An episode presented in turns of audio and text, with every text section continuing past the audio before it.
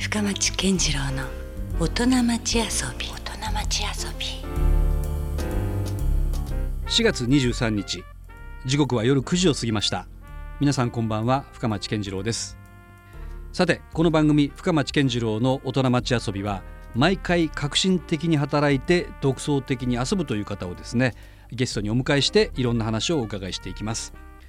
さて、えー、今週もですね先週に引き続きまして、えー、谷川俊太郎さんとのコラボや、えー、瀬戸内寂聴さんの死に自宅の総画などを担当している、え、天才画家。そして一方ではですね我々この番組「大人町遊びの」え、ステッカーのデザインもですね、え、やってくれているというね、え、まさにその僕の似顔絵なんかもね描いてくれてる、えー、モンド君。そして、え、お父さんでミュージシャンの、えー、ボギこのお二人にですねお話をお伺いしていきたいと思います。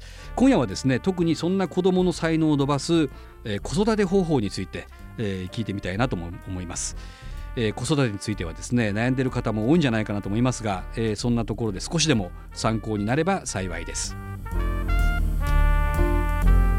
モンド君ってまあ今小学校何年生かな？六年生。あもう六年生か。春から六年生、四、月から。六年そうね。になったんだ、うん。もうそろそろ何？好きなことができた？うん。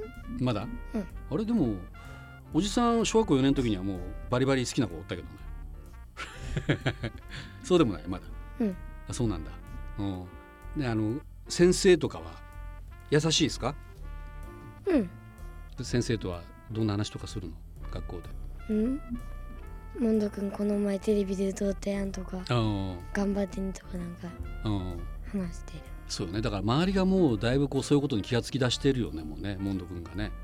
活躍してるけどね、うん、今でもあれよねボギーあの家族としては奥さんがいて、はい、モンド君がいて下にも。えー、7歳の弟天性と、うん。あともうすぐ2歳になるうん。妹の今ちゃん。あだから3人兄弟。3人兄弟。ね。5人家族、うん、バンドマンで子供3人ってすごいこれはなか冒険な家ですよ。かいったね。チャレンチャレンジャーやね。5年おきにしかも生まれてるんですよ。すごいね。どうですか？そのちゃんとこう自分なりにこう計画っていうかこんな風な家族を作っていこうとかっていう思いがあった？いやもう全てうん。ノープランですね、成り行き成り行きですね。そのなんか人生設計を俺はうん。考えきらないんですよ。昔から。あうん。の1年以上先のことってうん。計画できないんですよ。うん。今うん。今が忙しすぎて。まあその時その時をね完全燃焼みたいな、ね、今を楽しみすぎて。うん。だからもう子供もうん。気がついたら3人に増えてましたね。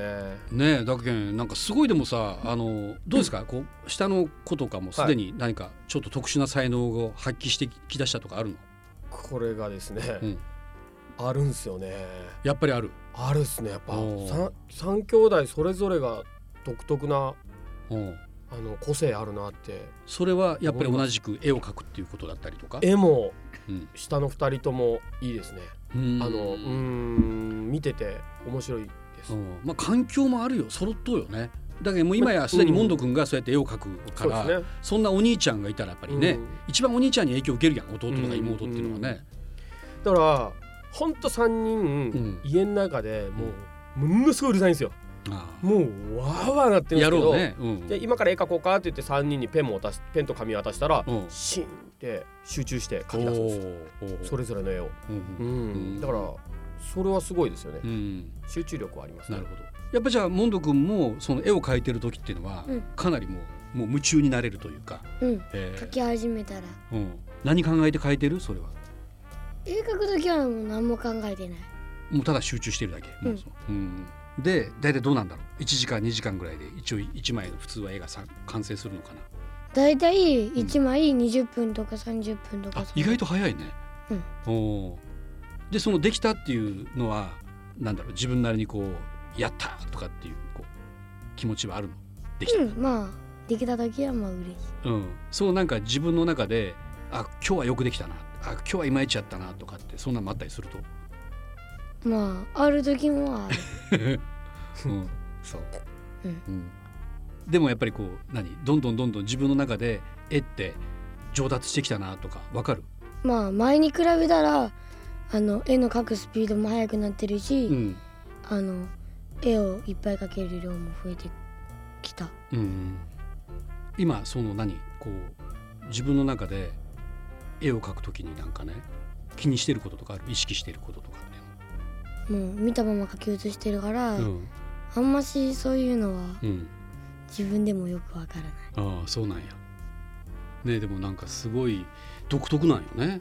それはモンド君が影響を受けたものってなんかあるわけ？お父さんのやっぱ絵に影響を受けたのが一番。絵ですか？うん、絵で言うと。絵の絵は影響ないんじゃないですかね。その、うん。自分も絵をやってたんですけど長い間やってたんですけど、自分はやっぱりじいろんなものの影響を受けたんですよ、うん。でも影響を受ければ受けるほどオリジナルじゃなくなっから遠ざかっていく感覚をうん。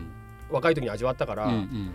モンドが3歳ぐらいで絵が上手だなって思った時からうん教えないようにしたんですよ。絵に関しては。うんうん。技術的なもんとかもっと上手くなるテクニックは俺いっぱい知ってるんですけど、うん。それ教えちゃうと、うん。大人っぽい絵を描く子供になっちゃうから。普通っぽくなると逆に、うん。うんだからもうモンド自自身のなんかスタイルをが自己流のね。できるまでうん。何にも教えないようにしようと思っていまだに教えないですね絵は。うーん。じゃあ特にそんな子育て上ねまあこういう画家生活をしてるからはい。じゃあこういうあの絵画展に連れて行こうとかそういうことも特絵画展とかは連れて行きます。そのなんかうんうん。エネルギー出してるような岡本太郎美術館だとか、はいはい。ああいうところとかやっぱエネルギーもらえるんで、うんうん。連れては行きますね。経験させてあげるだけです、うんうん。でそこのやっぱりでも親子のこうなんだろう関係性っていうのは実はすごく大事よね。うん。だから多分そのボギーじゃなければ多分モンド君みたいな子供には育ってなかった可能性はやっぱあるもんね、うん。でもさ周りのメディアとかもそうだけど今、そういうボギーとかそのモンド君とかにこう注目してるやんなんか。はねなんかそういうとこからこういろいろ言われたこととかあるんですか？例えば谷川俊太郎さんだったりとかい。ろんなほらアーティストともいろんなコラボが今どんどんどんどん進んでるけど。もうこの間谷川さんとモンドのコラボうん。があるんですよ。その「ヨレヨレ」っていう雑誌の中で、はいはい。モンドが描いた絵に谷川さんが詩をつける、うんうん今連載でやってるんですけど、うん。だったり瀬戸内寂聴さんのうん。表紙描いたりとか、うん。あれもすごかったね表紙もねあれなんか一歩また超えたなっていう気がしたもんね。寂聴さんの絵は。うん今までのまたモンド君の絵から。そうですね。さらにね。うん。だから結構その、なんていうんですかね。うん。不良老人と言いますかそういう言い方悪いですけど、うん。うんやんちゃな、うん。今もすごい感覚だけめちゃくちゃ若いじゃないですか、うん。谷川さんとか。確かに。寂聴さんとか、うんうん。かっこいいじゃないですか、はいはい。そういう人たちのアンテナに、うん。モンドがすごく引っかかるっていうのがすごく不うん。思議なうん。世代超えてこうやってお仕事もらったりしてるのは嬉しいですよね。そうね。うん。うん。不思議ですよ。だって教科書載ってるような人ですもん谷川さんとか。いや本当ですよ。国語で習った人がうんモンドと一緒にコラボしてたりとか、ねそれもだから一ファンとかっていうレベルじゃなくてねうん。もうある同じ土俵の上でやってるわけだからそれはすごいですよね。モンド君ごその自分自身としてはよなんかあの、うん。将来的にねあ自分はこうなりたいとかって思うことってあったりするの？うん。あれ何何？それ。一級建築士建築士。絵描きさんじゃないんや。将来なりたいものは。絵描きさんでもいいけどうん、一級建うん。築士にもなってみたい、そうか。でもまあモンド君がそういう設計した家ってどんな感じやろうなってちょっと今興味がめちゃくちゃ今出た。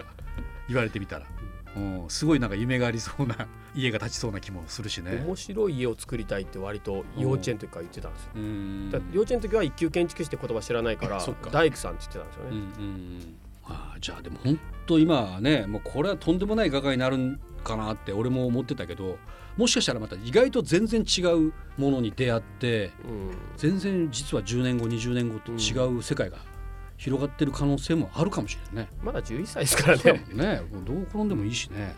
さあ引き続きボギーそれからモンド君親子をですねゲストにお迎えしておるわけです。まあ家じゃ非常にこうガチャガチャしてるというね今もちろん3人のねちっちゃな子がいてうんこうルールみたいなのはないの？全然。こうどうやってしつけたりとかするの？やっぱあのー自分もそう実際そうだったんですけど、うんお母さんの言うこと聞かないんですよ。あお父さんは怖い。うんうん。お母さんは、うん。やっぱ四六時中一緒でうん。割とガビガビうん。細かいことまで言うじゃないですか。うんうん。だからだんだん耳右の耳から左の耳みたいになっちゃうんですよ。うんうん。たらどんどんお母さんって、慣れてくるからね。うん。うんより怒怒りっぽくなるじゃないですか。うんうん。でそれを、まあ、自分もその経験上わかるんですけど、やっうんぱお母さんに対して尊敬の念がない時とかはう、ん。すごく叱ります。はい。お母さんを舐めきってる時は。そうお母さん舐めてる時は、うんうん。だってやっぱお母さんってものすごい大変じゃないですか。いや大変ですよ。で生活を支えてますよ、うん。いや本当そうなんですよ、だ俺はミュージシャンで、こんな酒飲んでベロベロで帰ってきてもうん。何も言わんし、うんうんね、うん。あの車で送り迎えしてくれたりとか うん。ご飯作ってくれたりとか、うん。何もかも一番尊敬されるべき存在だったりするよねお母さんってねうん。本当は家庭では。自分に子供できて、うんお母さんすげえってめちゃくちゃ思うようになったんですよ。うん。自分が子供の時はなんかお母さんってこう、うんめん。なんかもう面倒くさいっていうか、うんんん。るさいなって思ってたんですけど、うん。子供の時はやっぱ分かんないんですけど、うん。だからやっぱそういう気持ちはなんか大事うんなところだと思いますけどね。教えるあのしつけとして。あ親を、ーうん。うん、リスペクトする。そうね。う、うん、モンド君はお母さんは好き？うん。あそう、うん、でもお母さんにはちょっと何？生意気な口聞いてしまったりする、うん、でどうなんですか？ここに来てまあある種まあなんか、まあ、モンド君もそうやって世間的にもねはい。いわゆる注目を集めるようになってきて、はでそのお母さんからはなんか最近こう聞く言葉ってある？奥さんから。今のこの現状。い、あーでもですね本当、もう本当結構数年ぐらい前まで、うん。いつになったら音楽やめんのみたいな。え？将来不安定すぎて、うん。子供も3人おるのに、うん。まあ、3人目ができた時ですよ。うん。さすがにどうすんのって話になったんですけど、うん。俺生命保険にそこから入ったんですよ。うん。ボギーとしたことが、うん、うん。何にも言わなくなったんですそこから。あそはい、うん。入院保険と生命保険今まで入ってなかったの。それ入ったんですよ、そっからすごく何にも言わなくなったんですよ。うなんやろそれ。なんかじ保証された感じがする何か安心を一つ 手に入れたんですかね。手に入れた、うん。そっからすごい協力的に何やってもオーライみたいな感じになりましたね。でそうこうしてるうちにモンドもモンドでこううん。人気出てきたじゃないですうん。かだから今こう今それまで奥さんと共働きだったのが、うん。今息子と共働きみみたいな状態に家族はなってるんで。うんで奥さんに経理任してるんですよ。でああそうか、はい、会社家族でうん。なんか、ファミリー会社みたいなね。そうそんな感じに今したんですけど、うん、いやだから結局ねあるまあモンド君ってある時からさ、まあ、バイトであ似顔絵描いたらお小遣い稼げるやっていうことに気がついて以来ね、はいはいはい。まあちゃんと自分の頑張ることによってまあお金を得るというねうん。ことも知ってるわけよね。うん。で今やましてやどんどんどんどんそれがどんどん広がっているかもしれないわけや。うん。でそんなモンド君が稼いだお金っていうのはどうやってし管理してる？えっとそれはですね、うん。あのモンドの、えー通帳とのあと家族のうん。会社の通帳とうん。作ってまして、うん。うん。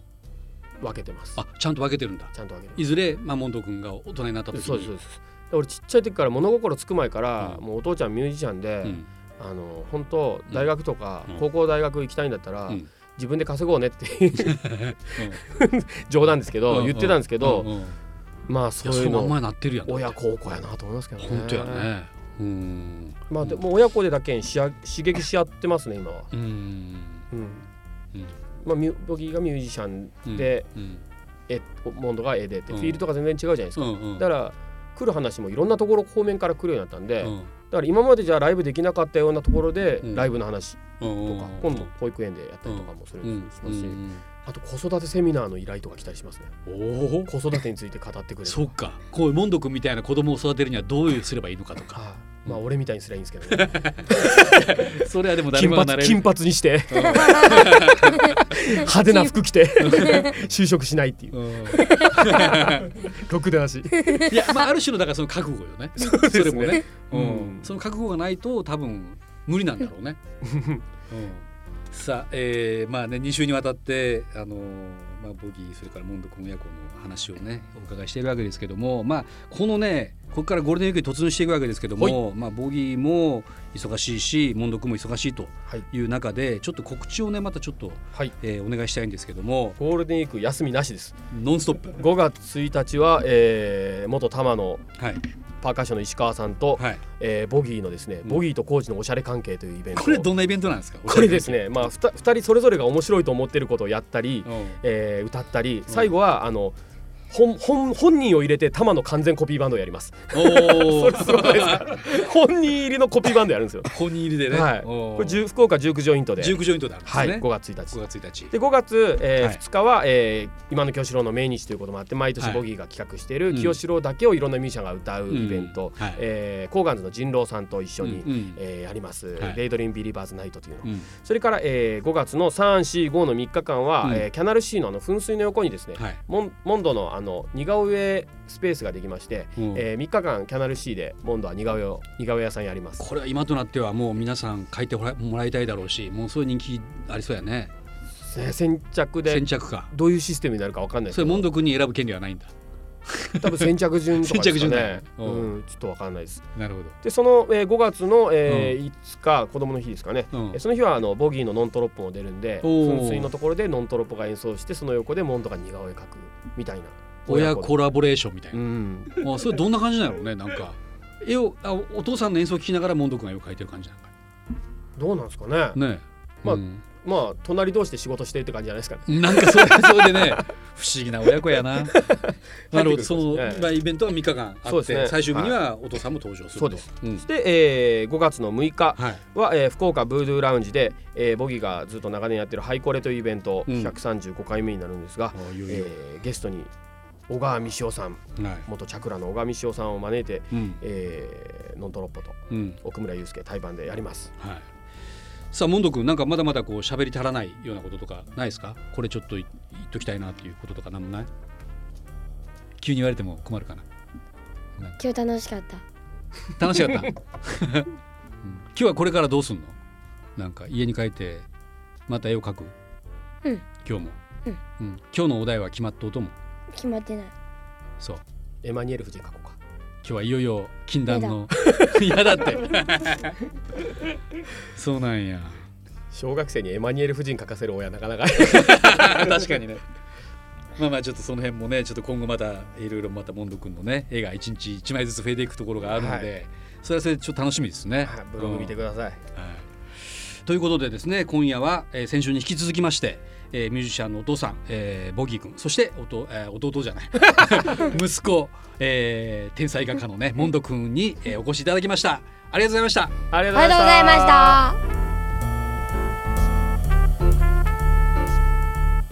た。深町健次郎の大人町遊び。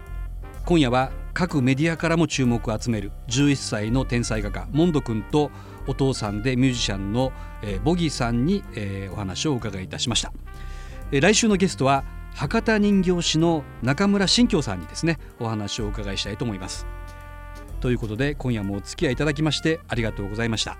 お相手は深町健次郎でした。それではまた来週。